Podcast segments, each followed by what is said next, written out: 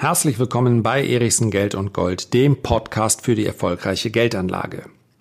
Ich bin Lars Erichsen und möchte heute mit dir sprechen über die künstliche Intelligenz. Elon Musk, das ist der Chef von Tesla, der sagt, künstliche Intelligenz ist für die Menschheit gefährlicher als Atomwaffen. Überall dort, wo Risiken lauern, liegen aber auch Chancen begraben. Und deswegen möchte ich dir in diesem Podcast ganz konkret meine zwei Aktienfavoriten aus diesem Sektor nennen. Viel Spaß dabei. Vorab der kleine Hinweis. Ich bin aktuell noch im Urlaub in der Karibik. Hört sich gut an, oder? Ja, ist auch tatsächlich ganz gut. Wir haben hier ein Haus gemietet. Und was bringt ein Haus so mit sich? Jeder weiß es. Nachbarn. Und diese Nachbarn arbeiten aktuell im Garten. Ich warte nun schon seit zwei, drei Stunden, dass sie ihre Arbeit mal einstellen. Tun sie aber nicht. Also lass dich bitte nicht davon äh, aus dem Konzept bringen. Ich werde es versuchen, es nicht zu tun. Wenn du ein paar Hintergrundgeräusche hörst, die man normalerweise bei einem Podcast ja gerne vermeidet. Also ich denke, es wird ganz gut gehen und ich will im Sinne guter Nachbarschaft den nun nicht erklären müssen, warum sie jetzt ausgerechnet die Arbeit einstellen sollen, weil da irgendjemand in seinem Schlafzimmer verdunkelt sitzt und äh, in ein Mikrofon reinspricht. Es wird auch so gehen. Also schon mal sonnige Grüße an dieser Stelle. Knapp 29 Grad im Schatten. Insofern ein leichter Qualitätsvorsprung, was das Wetter angeht, gegenüber den Temperaturen in Deutschland. So, jetzt kommen wir aber zum Thema, worum es mir eigentlich geht, nämlich künstliche Intelligenz. Künstliche Intelligenz sei gefährlicher als Atomwaffen für die Menschheit. Das sagt Elon Musk, CEO, durchaus umstrittener CEO des Elektroautobauers Tesla. Im Übrigen sagt er das genau in dem Interview. Wenn du Lust hast, dann google einfach Elon Musk Interview YouTube. Dann wirst du zum richtigen Link kommen. Dauert ja über zwei Stunden. Ist hochinteressant aus meiner Sicht. Elon Musk ist umstritten, aber wer nun sagt, er sei mit seinen Aussagen langweilig, der hat, äh, ja, der muss sonst hauptberuflich von Klippen springen oder ähnliches tun. Also das ist genau das Interview, in dem Elon Musk auch zweimal an einem Glas mit Whisky nippt und zwei Züge von einem Joint nimmt. Das ist ihm nun im Nachhinein reichlich um die Ohren geflogen. Für einen Europäer vielleicht etwas Ungewöhnliches, aber in den USA ist man da, ja.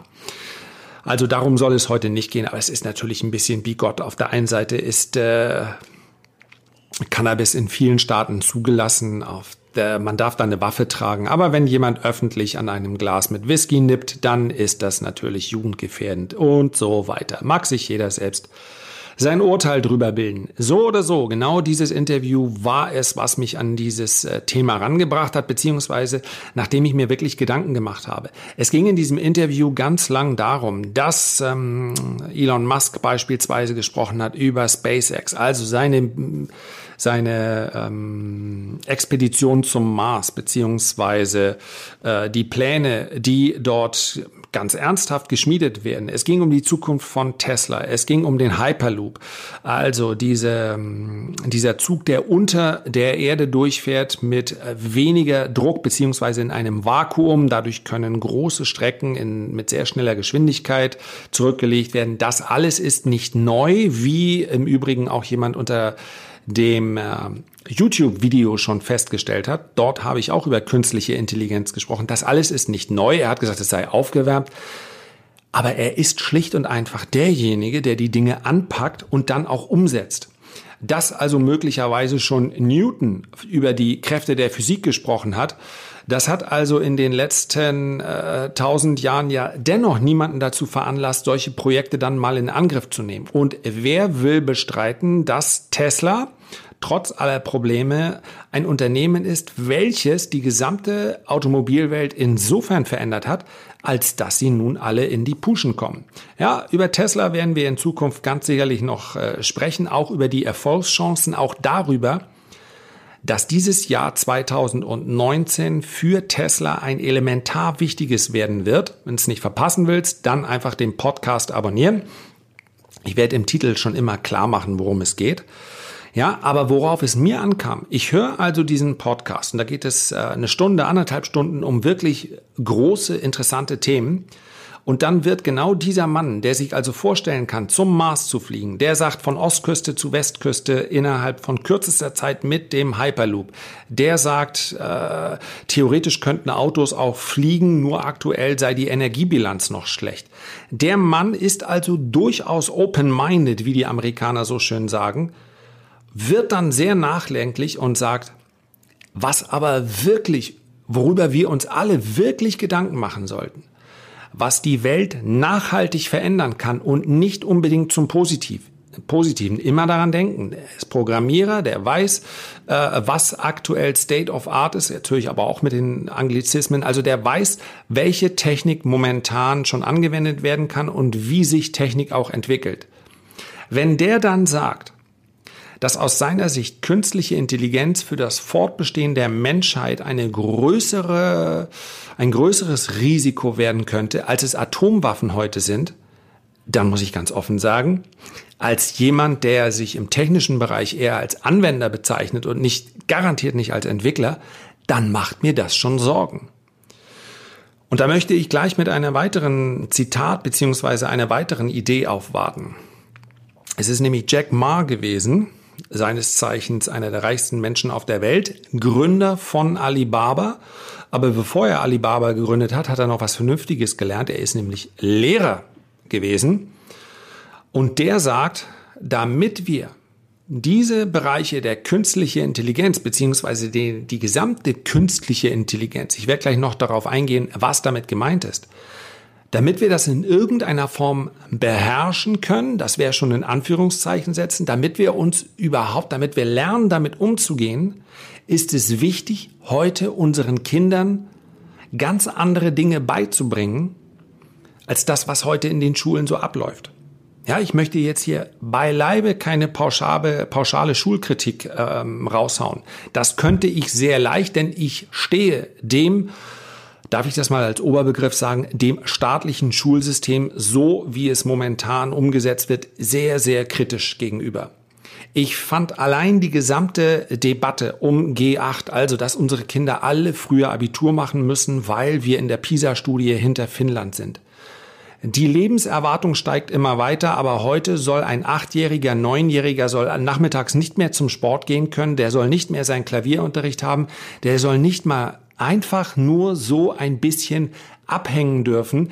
Der muss also einen durchgetakteten, ganztägigen Schulalltag haben, damit wir in der PISA-Studie, die letztendlich nichts weiter abfragt, als wie viel haben die Kinder an Reproduzierbarkeit geleistet. Das heißt also, es geht nicht in dieser PISA-Studie ganz wesentlich nicht um Transferleistung. Also ich lerne etwas und verstehe das dann anzuwenden auf andere Dinge, sondern wer kann besser Englisch, wer kann besser Französisch, wer kann besser Mathe, wer kann besser Deutsch, macht also weniger Rechtschreibfehler und, und, und. Alles nicht unwichtig, keine Frage. Und auch das war ein Kommentar unter dem äh, Video Fraglos ist Mathematik auch heute noch ein sehr, sehr wichtiges Fach. Aber einfach zu reproduzieren, was mir irgendjemand reingetrichtert hat, hat doch mit Lernen überhaupt nichts zu tun. Ja, anderes Thema, über das man lange, lange reden könnte und auch gerne diskutieren könnte.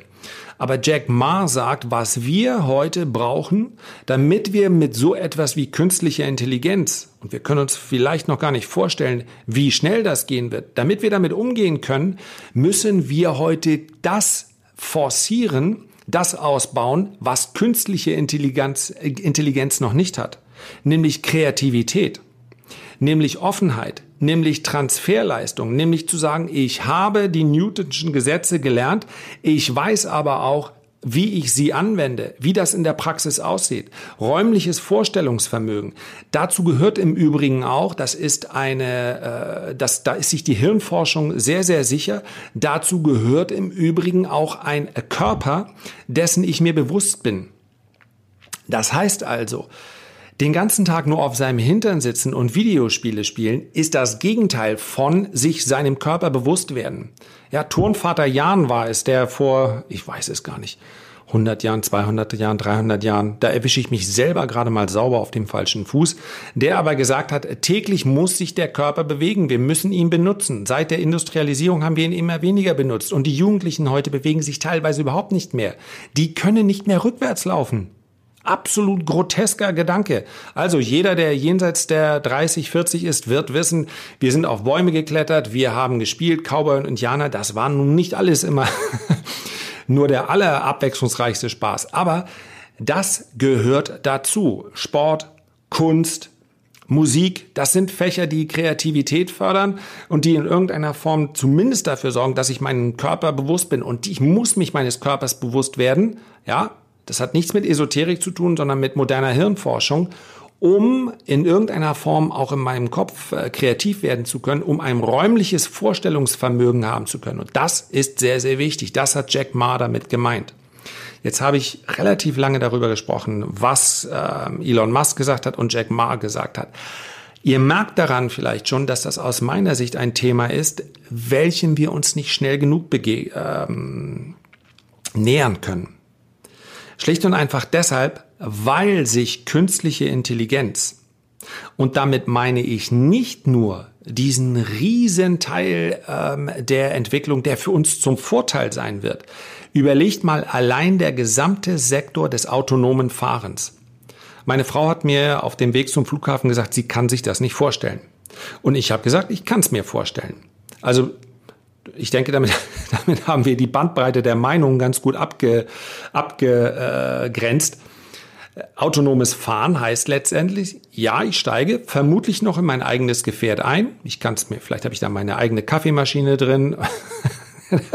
Sehr oldschool der Gedanke, das gebe ich zu. Aber vielleicht schlicht und einfach ein Arbeitsplatz. Ich steige ein, dann gliedere ich mich in ein Leitsystem ein und werde dann von A nach B gebracht, ohne dass ich noch viel tun kann. Muss, ja.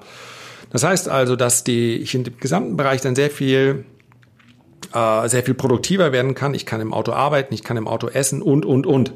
Noch viel sinnvoller, weil ökologisch ähm, vertretbarer wäre vermutlich, wenn wir uns gemeinsam in Gefährten, in Gefährte reinsetzen können, die uns Aufgrund der Tatsache, dass es eben so etwas wie einen Stau nicht mehr gibt, ja, ich setze mich gerne in den Bus rein, wenn das schneller geht, als heute mit meinem eigenen Auto von A nach B zu kommen. Also, da ist der Fantasie kaum eine Grenze gesetzt. Aber ich glaube, dass der Bereich autonom, autonomes Fahren, der wird noch einen sehr viel größeren jetzt hätte ich beinahe gesagt Impact, aber ich habe ja gesagt Schluss mit den Anglizismen. Der wird einen sehr viel größeren Fußabdruck hinterlassen, als beispielsweise die Frage, ob wir jetzt mit äh, einem Hybrid fahren, einem Elektromotor, einem Dieselmotor, einem Benzinmotor, Wasserstoff. Also auch die Form, die Frage des Antriebs wird sicherlich eine Rolle spielen. Aber wenn autonomes Fahren erstmal äh, etabliert ist, möglich sein wird, dann ist, sind die Konsequenzen daraus viel weitreichender als die Frage des Antriebs. So, das ist rund, nur mal ein Beispiel für sicherlich einen sehr, sehr äh, positiven Bereich, wenn wir über künstliche Intelligenz sprechen. Erstmal ist ja jede Maschine, um es ganz platt zu formulieren, da, um uns das Leben zu erleichtern. Und das darf in Zukunft auch passieren. Und wenn es in Teilbereichen, ich habe gerade gelesen, dass eine künstliche Intelligenz, also ob wir es künstliche Intelligenz oder Software nennen, eben kein Mensch, der dort manuell tätig wird, dass die, die Hautärzte geschlagen haben. Also sprich, es wurde eine, einer Gruppe von Hautärzten wurden verschiedene Fotos von äh, oder Proben vorgelegt ja, Fotos, anhand derer Sie bestimmen sollten, ist das äh, ein äh, Hautkrebs, den wir dort sehen, oder eine ungefährliche Veränderung der Haut. Und da hat die äh, Software, diese optische Software, die diese Veränderung analysiert hat, die Hautärzte geschlagen. Auch das ist eine Form der, eine Form der künstlichen Intelligenz. Und wenn wir über minimalinvasive Technologien in der Medizin sprechen, auch das ist ein Teil der künstlichen Intelligenz. Und all das wird uns ja zum Vorteil gereichen. Der Teil, den wahrscheinlich Elon Musk meint und der Teil, der mir Sorgen macht, ist der Teil, der momentan noch eher unterentwickelt ist. Nämlich, wenn in kleinsten Programmen, und das passiert heute schon, dieses Programm selbstständig lernt. Sprich, es lässt vermutlich, und da merkt ihr, ich bin einfach kein Programmierer, es lässt bestimmte Schleifen immer wieder laufen und reagiert auf die Ergebnisse. Funktioniert nicht, funktioniert nicht, funktioniert nicht, funktioniert nicht, funktioniert nicht, funktioniert, abgespeichert, nächstes Mal so rum. So, an der Börse sehen wir das in Form von Algorithmen permanent. Das heißt also, es wird angenommen, dass mehr als die Hälfte des gesamten Handels an der Börse bereits von Programmen, von Algorithmen übernommen wird. Will man das jetzt künstliche Intelligenz nennen? Will man das einfach nur eine Software nennen, um eine bessere Rendite zu erzielen? Wie dem auch sei. Aber in dem Moment, wo die Software ohne das weitere Zutun des Entwicklers, des Programmierers, sich selber verbessert, dann sind wir im Bereich der künstlichen Intelligenz und dann wird's gefährlich. Und diese Gefahr, der muss man einfach ins Auge sehen. Und ich befürchte auch, wenn die EU gerade bestimmte Richtlinien erlassen hat, aber wenn ich mir die ersten Kommentare dazu ansehe, dann muss man sagen, da ist eventuell eine Generation am Werk, die eben keine Digital Natives sind, die eben nicht wissen, wie die Zukunft wirklich aussehen wird, weil für sie immer noch irgendwo äh, der gesamte Bereich der Computer, der, der Software begonnen hat mit einem Taschenrechner, dann kam der C64, naja, und heute ist die Software relativ weit. Also da brauchen wir einen ganz anderen Pool von Experten, der damit umgehen kann, nämlich ein Pool von Experten, der sich auch ausmalen kann, wie die Zukunft denn aussehen wird. Und da gibt es durchaus einige und fast alle. Macht euch einfach mal den Spaß, sofern das Spaß für euch ist, und gebt künstliche Intelligenz bei Google ein. Und dann geht ihr einfach auf News. Dann seht ihr mehrere Artikel. Und in vielen Artikeln geht es darum, dass genau diejenigen, die heute schon an, maßgeblich an der Entwicklung dieser künstlichen Intelligenz beteiligt sind, also davon profitieren, dass die fast unisono sagen, wir müssen das kontrollieren. Wenn wir hier nicht gewisse Auflagen machen, wenn wir hier nicht von Anfang an das Heft des Handelns in der Hand behalten, dann wird es nicht besonders lange dauern und wir werden möglicherweise auch von Kräften, die weniger positive Absichten haben, links und rechts überholt. Also der Vorschlag, auch der kam unter dem Video, naja, letztendlich kann ich immer noch den Stecker ziehen. Huh. Bei großen Servern, glaube ich, ist es ganz so einfach nicht. Ja, also das ist schlicht und einfach etwas, dessen wir uns bewusst sein müssen und wo wir, bevor wir dann erste, ähm, bevor wir den Eindruck haben, dass wir nicht mehr kontrollieren, sondern bereits kontrolliert werden, dass wir die Spielregeln dafür aufstellen. Und das alles beginnt im Bereich der Bildung. Ihr merkt daran, wie breit ich das fasse, fassen muss, dass es letztendlich etwas ist, wo wir uns, ja, vielleicht zusammen, vielleicht haben wir mal die Gelegenheit, dass wir uns darüber unterhalten. Ich bin mir aber relativ sicher, zumindest habe ich das Gefühl, man könnte da morgens anfangen, drüber zu sprechen. Ja, aktuell wäre das bei mir äh, noch mit einem mit einem Eiskaffee und dann den ganzen Tag könnte man am Pool verbringen und sich über künstliche Intelligenz unterhalten. Also das ist ein wahnsinnig breit gefasstes Feld. Und das ist, weiß Gott, nicht nur eine Schreckensvorstellung wie bei äh, Terminator, also John Connor, der die Macht der Maschinen bekämpfen muss. Darum geht es überhaupt nicht. Es geht nur darum, dass wir den Anfängen hier wären.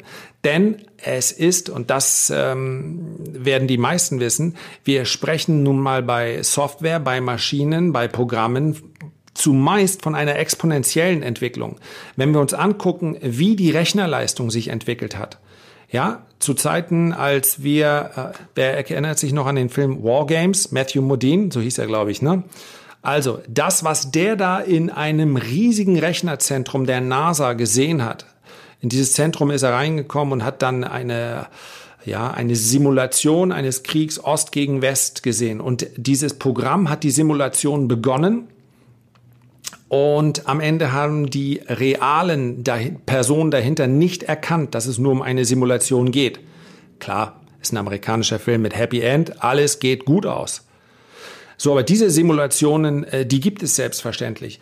Was, worauf ich hinaus will, dieses riesige Rechenzentrum, das passt heute in einen Chip, der ist so winzig, dass ihr ihn euch auf den Fingernägel legen könnt. Das heißt also, die Rechnerleistung, die steigt exponentiell. Und wenn wir das 10 Jahre, 15 Jahre hochrechnen, dann sind wir bei einer Rechnerleistung, die geht, die muss man zwangsläufig als Intelligenz bezeichnen.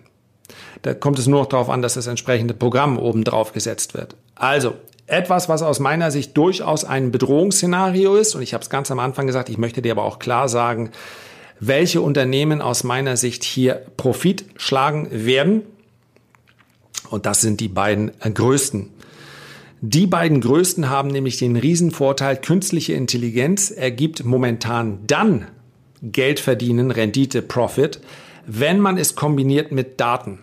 Daten sind das Thema der Zukunft. Mit Daten wird Geld verdient. Mit welchen Daten? Ja, mit deinen Daten und mit meinen Daten. Und wir können über Datenschutz selbstverständlich auch nochmal sprechen. Momentan muss man einfach nur festhalten, Daten sind das Asset schlechthin. Apple würde ich weitaus negativer sehen, als, denn ich finde im Bereich der Produktentwicklung, Neuentwicklung, in dem, wie sich Apple bewegt, ganz offen, ich denke, selbst ein Apple-User wird sagen, da könnte mehr kommen. Da waren früher größere Schritte und interessantere Schritte zu sehen. Dennoch ist Apple eine, ein Unternehmen, welches eine Vielzahl an Daten und dazu noch an zufriedenen äh, Kunden hat. Und darauf kommt es heute an. Das heißt also, im Gegensatz zu Nokia, ja, ich höre oft, äh, Apple ist da, wo Nokia mal war kürzlich gerade erst wieder das Argument gehört auf der Bühne der äh, Invest, als mich die Jungs von Mission Money eingeladen haben. Ähm, ja, Apple wird es vielleicht mal so gehen wie Nokia. Das glaube ich nicht, denn Nokia konnte seinen Erfolg nicht festhalten. Bei Apple geht es um Daten. Selbst wenn also die, äh, die Produktentwicklung nicht in der Geschwindigkeit verläuft, wie sich das vielleicht viele wünschen, insbesondere die Aktionäre, ich bin keiner, sage ich auch ganz offen, äh, diese Daten werden immer ein riesiges Asset sein. Daran läuft so schnell keiner vorbei, links und rechts. Es gibt aber zwei, die haben noch mehr Daten. Zum einen Google an der Börse Alphabet und Amazon. Bei Google weiß man, dass sie äh, rund 10 Prozent dessen, was sie an äh, Profit erwirtschaften, in Projekte reinstecken, die der Zukunft gewidmet sind. Beileibe nicht alle gehen in die richtige Richtung, beileibe alle, nicht alle bringen Geld.